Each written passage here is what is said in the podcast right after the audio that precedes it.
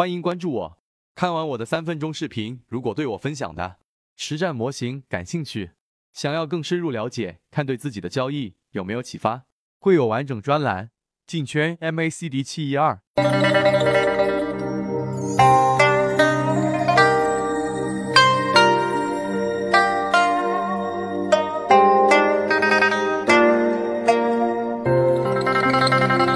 好，今天三分钟我们给大家去讲一个我们泽西缠论当中攻坚的一个大的核心方向，就是在趋势判断上杜绝一根筋思维。我们在我们的这个航线当中给大家提到过很多的交易模块，但有一些地方是必须要攻坚的。这里面有一个特别重要的点，就是我们说要拒绝一根筋思维。什么叫一根筋思维呢？或许或多或少，我们大部分交易者身上都有这样的特点。什么特点呢？就希望啊，有一部分人去进化我们，加入我们圈子里面的这个船员，是希望得到一个绝对性的公式，就像是一个公式 A B C D，然后全部套用进去之后，就得出一个结果。这是一种结果式思维，它是一个误区啊。他认甚至认为这个世界像一个精密的仪器，然后钻进去，不断的去研究里面的每一一个部件。只要我把这个精密的仪器研究透了，那么我就好像掌握了一个持续盈利的法门。这是错的啊，这是错的。所以因为这个世界是由我们的这个交易者，我们的交易世界里面是由交易者参与的，所以它是很多的随机性且不可复制，所以这种一根筋思维或者说结果导向思维是不存在的。所以用我们在缠论里面给大家提到的“法不成，人怎么成”，就只有法成才人成。所以你明白这一点之后，我们来讲到底我们在这个角度上如何去攻坚。那我们杜绝了一根筋思维之后，我们来讲买卖点。我举一个例子。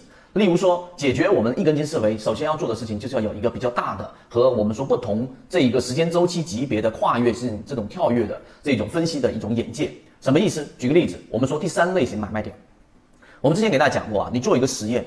你同样的资金，同样的人，然后在同样的时间周期里面去操作，你能不能够复制你二零二零年六月十八号我们在讲的这一个七幺二的操作？你能不能够复制出我们在讲的这个金牌橱柜二零二零年六月十八号的这个操作？你能不能复制？答案是否定的。你一定不能复制在某一个时间内里面你同样的操作的心理状态，这是完全不可复制的。所以我们才需要有我们的缠论去进行框架上的固定。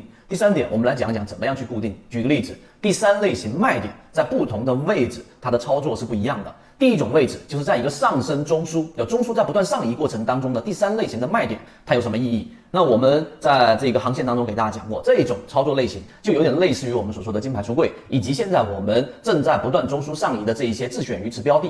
这种第三类型卖点的判断核心是你要看它是不是在中枢扩展过程当中形成的，这是第一个小的点。第二个，在这个扩展过程当中，它有没有改变这个中枢上移的结构？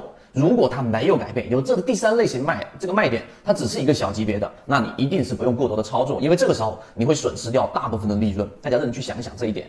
第二种情况呢，就是在一个下中枢下移过程当中的第三类型卖点。啊，那这个情况之下呢，是完全没有操作的这一种考虑的，就直接就大级别啊，大级别的第三类型卖点一旦形成，后面的所有小级别卖点都是卖股票的一个操作，因为它已经是一个中枢下移的这种结构了。你去纠结到底是三分钟还是五分钟还是三十分钟，你都没有留意到它其实是在大级别上中枢下移的。那么这种标的，除非你是想去找第一类型买点，除此以外，那根本就是把股票操作掉，然后换其他的标的，这是第二种类型。